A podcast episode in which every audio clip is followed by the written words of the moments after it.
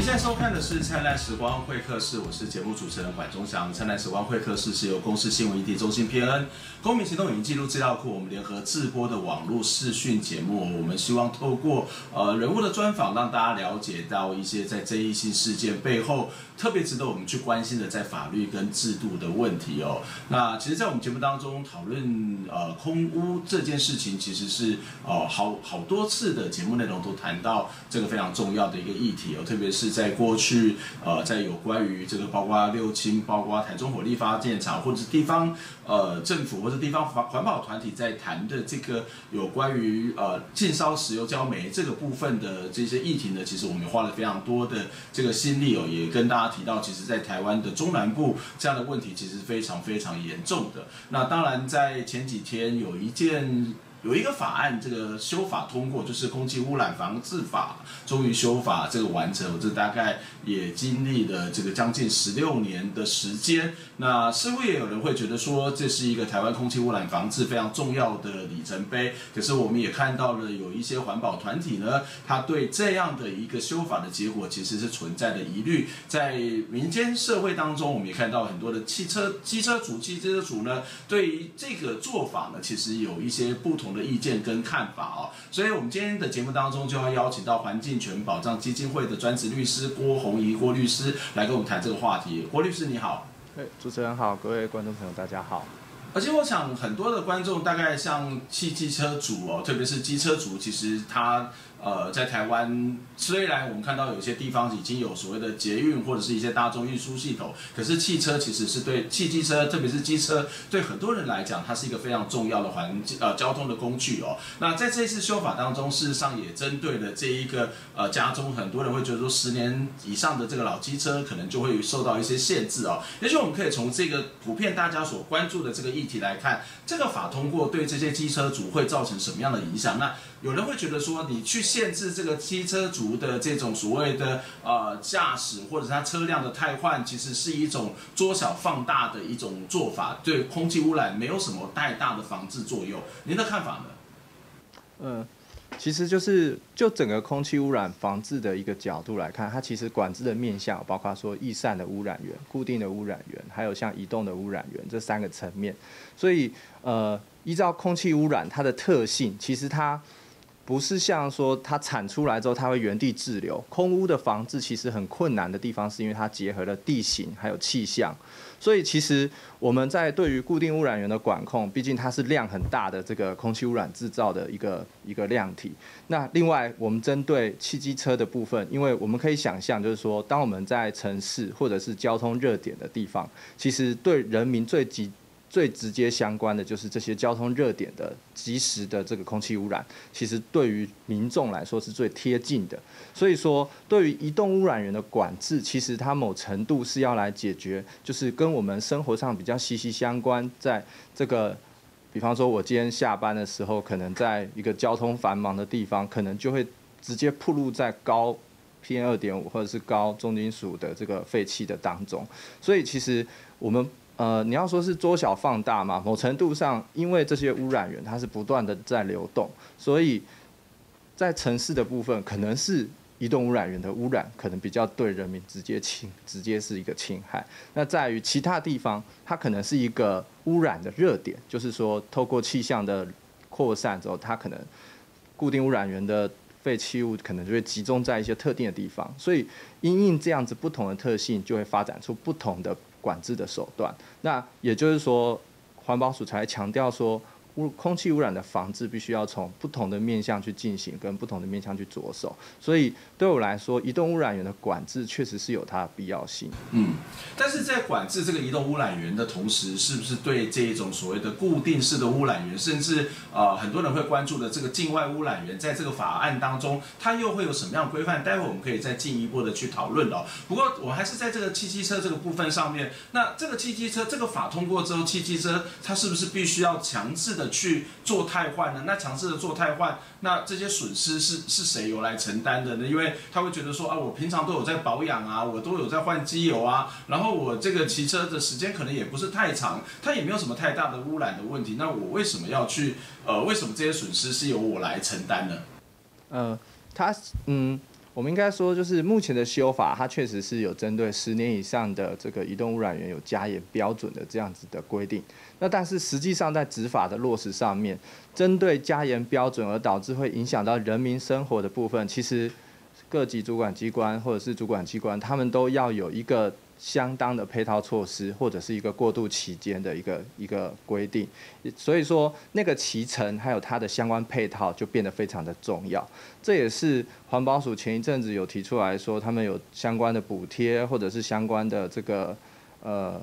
就是汰换的机制，他们必须会去再做多做说明。那我觉得目前民众的疑虑，可能就是在说相关的补贴政策，其实大家还不是那么的清楚。还有就是到底骑乘的规定是怎么进行的？那假设说试行程只要是在定期的保养或二行程在定期的保养下，它有没有可能符合相关的标准？这些其实环保署跟民众之间的沟通，可能是我觉得目前是比较匮乏的，也是民众会有这么多的疑虑跟担忧的部分。那但是我强调的是说，在这个办法定出来之后，后续的配套的政策还有相关的办法的研拟，这个部分其实环保署目前还没有一个比较明确的一个公布。那这个这个这个部分的讨论，也是后面移动污染源管制如何去加严标准，去进行一个很重要，讨大家可以进参与去讨论的一个地方。嗯哼，也就是说现在。定的这个所谓修订的这个所谓空气污染防治法，事实上也只是一个母法的概念，后面可能还有非常非常多的法律，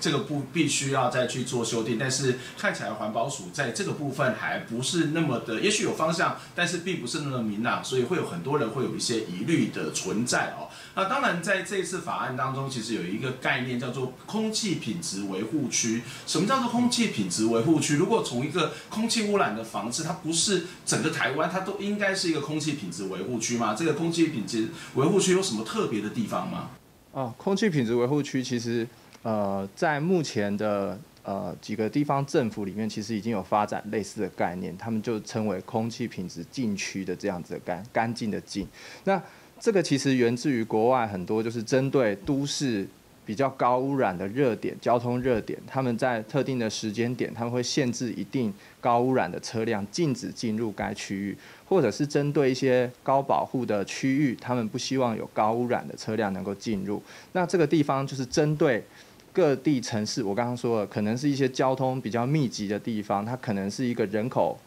繁呃人口数比较多的一个聚集的地方，它去。他去要求这个地方不可以有高污染车辆进入。那因为我刚刚也有说明，就是说移动污染源其实它在城市里面其实跟人的接触是最直接相关的。所以针对特定区域，因为可能移动污染源的集中，然后或者是人口的影响，他们去授权给地方政府去划设一个空气品质维护区，限制一定的高污染进入，然后降低对于人民。暴露在高污染的这个风险当中。嗯，也就是说，这个所谓的空气品质维护区是禁止工厂或特定的工厂去进入到这个地方去做、呃、禁止呃这种设置吗？移动污染源。对。嗯哼。那所以它类似像车辆管制的这样一种做法。对，类似车辆管制的这样子的做法。嗯哼哼哼，在这次里面，其实还有一个概念，我相信也很多人就会觉得一些疑惑，叫做总量管制哦。这个总量管制似乎只有在高频地区来进行这个总量管制。那这里谈的总量管制是一个什么样的概念？那为什么只有特定的地区是做这种所谓的总量管制？哦，呃。这个可能我们要拉回到前面一点点的，就是到底我们空气空气污染防治法里面有哪些区域的概念？嗯、我们刚刚已经谈了一个空气品质维护区的概念。那原本其实还有两个，就是总量管制区以外，还有一个叫做空气污染防治区。那空气污染防治区它依据的是空气品质标准，就是说这个地方它。因为各个污染物它，它必须要限制在一定浓度里面。呃，如果是属于国家公园级，就是一级防治区；二级防治区就是符合空气品质标准，就是它的地方的空污的浓度是符合空气品质标准。三级就是未符合空气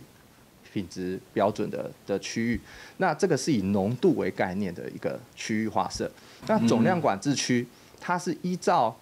地形以及气象的条件。还有污染固，就是所谓的工厂固定污染源的集中程度，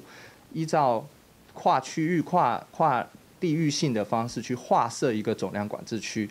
来限制这个区域的总量简单来说，空品区比较是一个空气品质防治区，是一个浓度的管制；那总量管制区比较是一个量的管制。那在这两个区域里面，会有不同的这个管制的内容跟手段。那总量管制区是一个在呃，我刚刚说了，它要考量的有气候、地形，还有就是污染源的集中的程度来考虑适不适合。那过去高屏地区为什么会划为一个？总量管制区有它的一个历史背景，是高雄过去以来都是呃台湾重工业的一个集中的一个地方。嗯、那高屏地区的工业区也相对来说是过去台湾来说最集中的一个区域。所以在 PM 二点五还没有划入这个管制的对象之前，高屏地区一直都是呈现三级空品区的地方，空气防治区的部分。嗯、也因为如此，所以。地方的环保团体当时其实是希望透过空气污染防治三级的这个呃三级空气污染防治区的这个指定消减的制度，去让这个高雄地方能够降它的污染量。但是后来因为法规的定定不够的周全，所以他们只好退而求其次去寻求用总量管制的方式来管制高频地区。但是中央确实当时有。将高频地区划为一个总量管制计划的一个对象，可是因为在经济部，因为当时的条文就是会同经济部去发布实施，所以当时就是卡在经济部的这个地方，让整个高屏地区延宕了十几年之后才真的落实，也是前几年。可能是前些年子的事情而已，所以说总量管制它过去是有它一个，就是在之所以会在高频有它一个历史的脉络，那也是因为如此，在这一次的争议里面，就包括说呃总量管制的相关的游戏规则，还有就是说为什么会有。呃，这个会同会商的争议，其实某程度都是来自于高平地区化是怎样管制的这个历史背景，这样子。嗯嗯嗯。但是高平地区，当然我们知道它有历史背景，可是，在整个台湾的工业发展，呃，不包括这个在中南部的环团，或是人民其实最感受、感同身受的这个，包括台中火力发电厂，或者是像六轻等等的这些所谓的问题哦。那它这些地方为什么它不是一个总量管制，或者是说这个总量为什么不是一个整体台湾的概念来？去进行规范的呢？呃，总量管制区其实我刚刚有说，就是说它考量地形跟气候，所以说当污染的污染特别会集中在特定区域，而且我们可以评估大概就是由这个地方的工厂提供了这些的污染量的时候，它就相当来相对来说是一个适合化为。总量管制区，所以总量管制区相对来说，它有几个特色。第一个是它的污染源非常多，工厂数很多，而且集中，而且我们可以推断说，这部分的污染的贡献，可能就是这个区域里面自己的自己产生的这个工厂，对一定的工厂数。那其他地方之所以不会纳入总量管制的考量，有几个。第一个就是我们反过来说，它的工厂可能相对是分散的。那分散的情况之下，那个总量的区域要怎么去划设，就有就可能比较难去管制，因为像分散的话，其实我们不知道这个区域的污染到底是谁贡献的。那如果把整个台湾划为一个总量管制区，其实那个就是就对总量管制的游戏规则来说，就是它不是这么进行，因为总量管制有一个特色，就是它等于是把这个区域加了一个盖子，它就限制了其他的污染源进入。它就有一定的条件，它可以进入。所以说，它有点是呃，过去在美国的政策，他们说是源自于一个叫污染泡泡的概念，就是说它是一个污染的泡泡。那我在这个泡泡里面加盖之后，我让这些地方他们必须要在里面去做他们自己的减量的的过程。那呃，这也是我我刚刚说，就是相对于花莲呃，比方说花莲这些，它可能是。相对来说没有什么工厂，或者是台中地区、云嘉南地区，它可能是农业或者是工厂，相对是分散，或者是哪些污染源的群聚的范围，它相对是分散的情况之下，用总量管制的方式来管制，是不是合？或者是说现在有第六条第三项、第四项的规定的时候，还要不要再用总量管制这样的方式来做管理？可能就是两个手段之间取舍的问题。嗯，也就是它在相对之下，总量管制它比较能够去找到那个根本的问题所在，然后在对那个比较严重的地方，我们进行一些相对之下可能是比较严格的规范。那大概会是这样一种做法。但是那个相对之下严格的规范到底是什么？我们先休息一下，我们再来回到这样的一个讨论。就是好，那总量管制区出来了，那假设要去规范是什么呢？这个规范是有效的吗？还是它还是有一些配套措施必须要再进一步的去完成的？我们先休息一下。来关心环保署，昨下晡在高雄举办空污法的修法公听会，会议还未举行哦，就引起环团的反弹。因发现讲环保署推动的高频空污总量的管制计划，高空污法第九条，拟定扫街汰换老旧的车辆，拢会使来更换空污量哦，根本无法度减少工业区的污染。停止车辆扫街污染交易。环保署也不举办这摆高雄场的空污法修法公听会，环团成立门外抗议，因为因发现不合理的所在，改善的量又可以卖给工厂去做设厂、新厂或扩厂。那这个部分呢，因为这个交易呢，哦是不合理的。那个会移动的机器车的污染，哦所省下的量，然后让有烟囱冒烟囱的再去增加它的产量。环团表示，环保署推出高雄空污总量管制计划，甲空污法第九条中，当载明减少污染车辆，或者是扫街改善空污，以后空气污染的量变少。即减少量等于成为工厂要增加污染数量，也就是卡数工厂想要增加一百吨污染量，将透过扫街车或者是污染车辆减量，和数达达到减少一百吨的赛道。啊，让这个呃产业也有能够去更新啊新的啊比较啊。环保的或者是呃一些产业能够进来，吼，所以在整个总量的设计上，其实也留这样一个弹性。环保署表示，这项规定当初是为了让新厂商有投资机会，工厂就算减少空污、塩化量，定定限制，也是一比一，而是一比一点二。既然环保团体有疑问，应该讨论，而且无排除来修正。记者综合报道。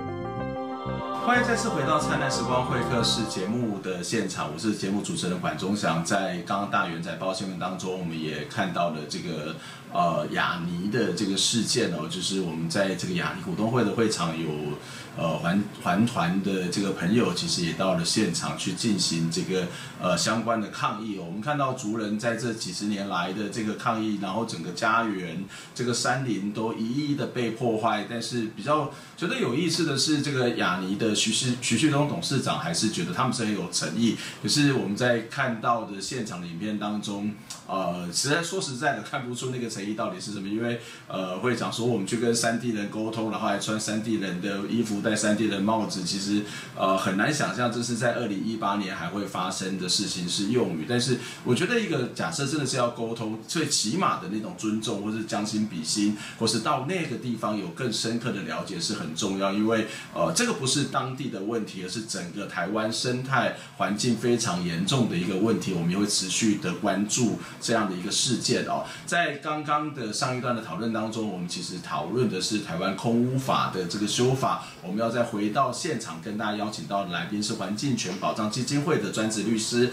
郭宏仪郭律师。郭律师你好，主持人好，各位来宾大家好，各位观众大家好。呃，我们在刚刚的节目当中也提到了这个总量管制的概念。那在这个总量管制当中，你刚刚谈的是一个总量加盖，然后新的增加的是没有办法进来。可是，在这个总量管制当中，其实还包括像指定消减或是交易抵换。等等的这个问题，可以跟我们解释一下什么叫做交易抵换，什么叫指定消减？而环团其实或在很多不同的团体对这个做法其实也有不一样的意见。对，呃，总量管制其实是一个相对来说，呃，非常有点复杂的一个的一个制度哦。那它其实有几个名词，我们可能必须要说明一下，就是说。呃，从整个总量管制区，它管的这个总量到底是一个什么样的总量？其实这就是一个大家会去关心的。嗯、那其实依照现在的几个许可的的量体来说，第一个当然就是环评通过的那个量是最大最大的值值。再来就是各地方许可证核发的许可量，它又是一个许可证上容许固定污染源空厂排放的量，那又是一个排放量。那再来就是所谓的认可量，认可量它到底是实际排放量呢，还是它是比较接近许可量？这就是过去环团之间就是在争执，或者是对现有的这个高频总量管制区不满意的地方。那这个过去这个认可量是以这个厂商过去七年的平均排放量来做一个计算，所以说相对来说，它可能离它实际排放量是有一定距离的。那在高频地区的总量管制，其实是在它认可。我刚刚说是过去七年的实际排放量计算下来的一个量体，那它只要求它削减百分之五，那这里的就会有一个空间是它假设是它量体其实还是这么高，它下减下降了百分之五，其实根本还没有实际削减，因为它实际的排放量可能还是在这边，因为它过去的排放量就太高，造成污染太严重了。对，所以说这个就是一个第一期程大家非常不满意的地方，但是。也不能说这样子完全没有贡献，因为过去七年的排放量来说，对于某些小的厂商来说，确实已经有一个，或者是过去其实排放量比较合乎于这个许可，就是跟实际排放量跟许可证比较贴近的厂商，其实就有一定的减量的作用。所以，但是它发挥的功能其实相对来说是小的。那在第二期层里面，其实这个认可量在。不断的争议当中，这次的这次的认可量，第二期层的认可量，它改为是过去三年，也就是说，在第一期层总量管制下的这个过去三年之中的这个实际排放量去计算它的认可量，这样子让这个实认可量能够逐渐贴近于它的实际排放量，这时候再去要求它做指定消减，这时候才能看出真正消减的那个效果出来。那这个就是。大家第一个会争执的，到底那个认可量跟实际排放量的距离到底有多远？那这个地方其实，呃，我们在第二期程里面其实也不断的要去检讨跟反映的，就是我们希望第二期程的认可量能够逐渐贴近于这个实际排放量，让它在指定削减才能够真正达到那个削减的效果。那这是第一个部分。那我接下来就来说一下说。那到底抵换交易到底是哪一个部分在做的这个事情？就是谁谁跟谁抵换？为什么要抵换？抵换对谁有好处？对人民有好处？对环境会因此而变得更好吗？是我这个地方可以分两个部分来说明，就是交易抵换，呃，主要目前的法规设计是固定污染源之间的互相抵换，还有另外一个是移动污染源，也就是这次争议非常大的移动污染源的抵换的这个部分。那到底什么时候会发生交易抵换的这个？这个的情形呢，我刚好说了，就是在实际目前的认可量之之下，第二期程会要求他指定削减一个一个扣打，那厂商必须要先做到这个削减的的动作，那他削减到他的，他做到了这个消减量之后呢，简单来说，他第二期程目标已经达到了，那这时候如果他自主性的还有意愿在做消减。那这时候所出现的这个消减的额度，就是这个厂商未来它可以保留自己扩厂使用，或者是说别人有需别的工厂有需求的时候，它可以提供给别人别的工厂作为交易或抵换的一个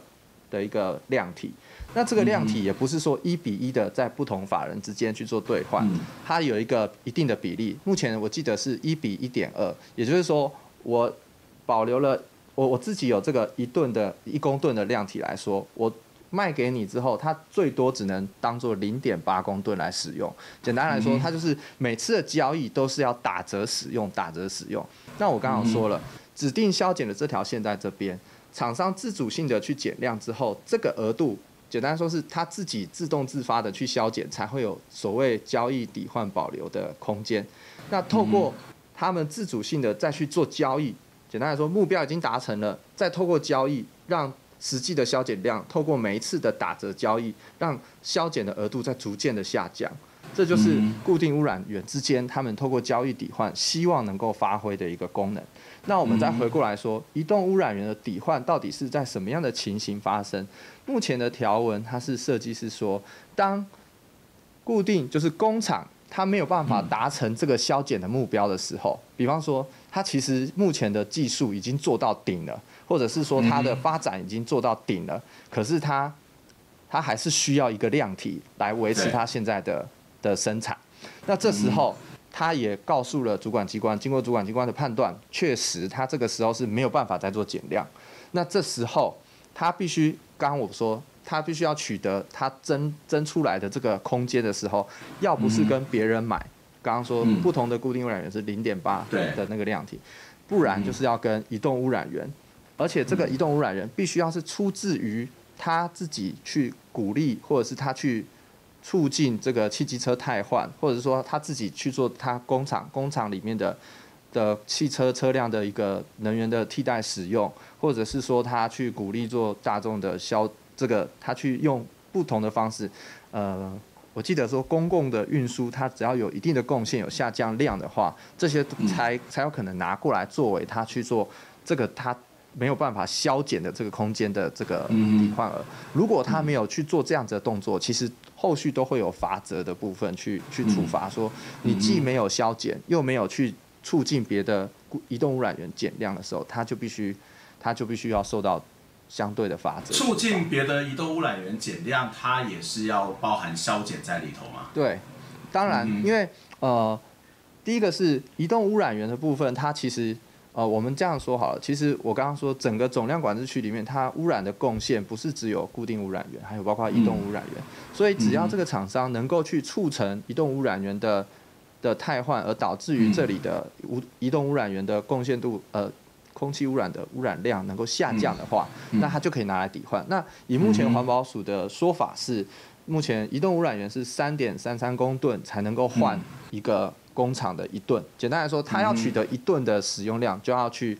让移动污染源的这个部分要下降，大概大概要减少三点三三公吨。那实际上的认定这个部分，其实也是非常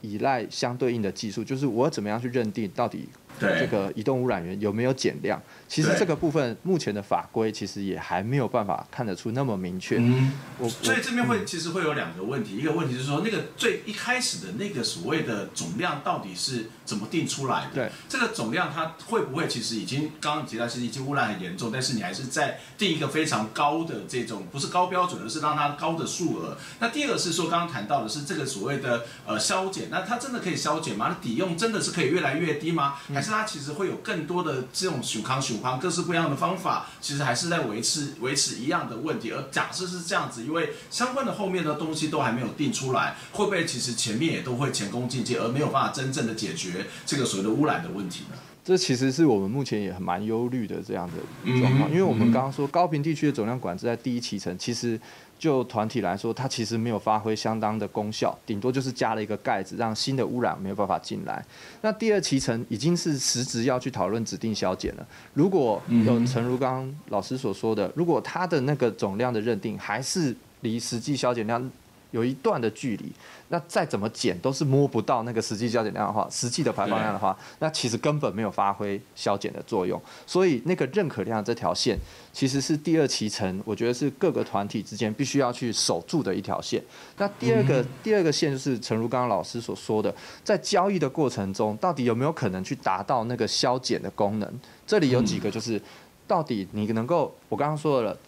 满足了消指定消减之后，它自己自主性的再消减才会是消减的空间。那移动污染源的部分，则是有一部分它没有办法办到，那但是它要用什么样的手段去去取得移动污染源？这里有一个问题，就是说大家会想到一个情况，就是那他就去买。快报废的车辆啊，或者是说根本没有在使用的车辆，他去算那个移动污染源的，这个其实我们也是非常不希望发生，是因为他这样子根本没有办法达到移动污染源减量的问题。所以这个部分其实，因为第二期程的规定，高频地区总量管制第二期程的规定之前有刚预告，三月份预告的样子，但是因为配合这次空污法的修法，它必须要再做重新内容上面的修正，所以后续还会有相关的公听会或者是。修正的办理，其实这个地方是非常需要各位民众或者是有有关心的民众进去去监督，到底这些游戏规则是怎么被定定的。嗯，那而且其实移动污染源的部分，它其实还必须要配合到整个大众运输系统的建制，或者是说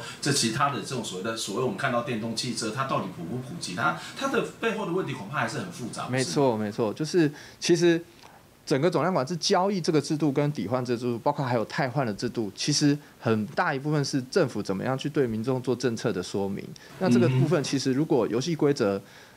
包括交易抵换的游戏规则，厂商如果都不知道，工厂如果都不知道，其实这套机制根本玩不起来的。那如果说交易的部，呃，移动污染源的部分，就刚刚老师所说的，其实在每个地方它的情，呃，高频地区，其实它的大众运输的情形，或者是它整个公共运输的情形，或者是说电动车，或者是它整个汰换的补助的部分，都如果没有明确的话，其实那个民众自主性的去做汰换，或者是说他自己，呃。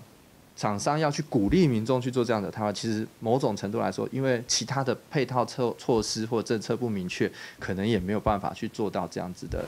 的消减。对，呃，因为时间的关系，我想请教最后一个问题哦，是就是呃，其实很多的团团是关系的一个问题，就是这个这样的一个所谓的空污法会不会造成中央集权越来越严重？因为呃，包括环境保护联盟也提到说，本次的空污法的这个修订有很多的法条似乎朝向更中央集权的这种方法。那在过去几年，很多的地方的环保团体甚至地方政府也去呃这个所谓的在生煤许可的这个部分也着力非常非常的多。那这个会不会造成是更中央集权？而其实真正的造成的污染是在地方，常常我们看到很多人说啊，你叫中央政府，你到中南部来住住看，你就知道污染有多严严重嘛。那如果不是由地方政府来进行这种所谓的规范跟管理，这样的一个空污防治会不会有其他的问题呢？呃，这里其实呃，我我分几个层面来说明好了，就是第一个是由地方制度的这个游戏规则来说的话，中央订定的标准，如果是属于地方的自治事项范围内。地方要去做加严的动作，其实不需要法律明文规定，地方就可以去做。所以说，如果相关的管制标准，它是地方自主性的再去做加严管制的话，原则上是没有任何不行的地方。所以说，纵使是。中央去定定了相关的标准或规范，地方要去做加严，这个地方是没有问题的。那我们接下来可能会讨论是说，这次的修法有许多地方定定的相关规定，中央要来核定这件事情有没有去侵害到地方的这个自治权限，这个可能就是大家可以去讨论的空间。为什么我地方定的要你中央来核定呢？那或者是说，这里中央它干预的程度可以到多少呢？那嗯，这个地方我觉得。他可能就真的有侵害地方自治的问题，但是有没有真的会明确、会夸张到就是地方定了，中央不予核准？那这个其实后续可能就可以透过司法救济的方式去说，你的这个否定我的这个部分是不是有问题的，侵害到我的自治权限之类？那这个是另外一个可以去讨论的地方。第三个是说，针对这个为什么这么多的技术规范最后都是由中央来定？定定，呃，某程度上我必须要说明是说，空气污染防治法它是一个技术层面相对于其他管制或者是其他法规，它是技术层面非常高的一部法律，所以说相关的技术幕僚或技术规范的，呃的专才或者是人员，其实以环保署的的空保处的这个的团队来说是最完整的。那我是刚刚细数了一下，目前整个空污法修法后，大概要修订。配套的的的授权规定来说，光从条文来数，就至少有四十几项以上，不包括其他各自管理的排放标准，就是它可能都是上百的条文在做修正。所以说，地方有没有办法去负荷这么多的技术性的条文的制定，还是说先由你中央定一套，我们再来看怎么去加严？我觉得这个也不能说是由中央去定定，就是有侵害到地方的。的这个权限的问题，反而是说定中央如果定了一套基本的游戏规则，地方如果愿意再去做更多的加严管制，那我觉得这个部分就是有那个空间可以让地方的政府来做操作。嗯嗯，但是无论如何，我们可以看到这样一个法律还只是相对之下是一个比较母法的概念，所以我们看到一些做法。呃，的确，对于所谓的一个环境空气保保啊品质的这个保障是有一些帮助，可在实际执行上面还有非常多的疑虑，并且在这个所谓的法律的修正当中啊、呃，或者一些办法的推出的时候，到底会朝什么样方向走？是更严格还是更宽松？还是实际上是创造了一些这些呃排放工厂的一些他们可以逃逸的空间？恐怕都是我们必须要再进一步跟。去关注、去追踪的问题。我今天非常谢谢我们来宾来接受我们的访问，希望下次有机会能够再请教你相关问题。我们这礼拜的节目到这边结束，下周空中再会，谢谢，拜拜。天空的眼泪洗过了时间，还来不及发现，攥在手中的幸福消失不见。心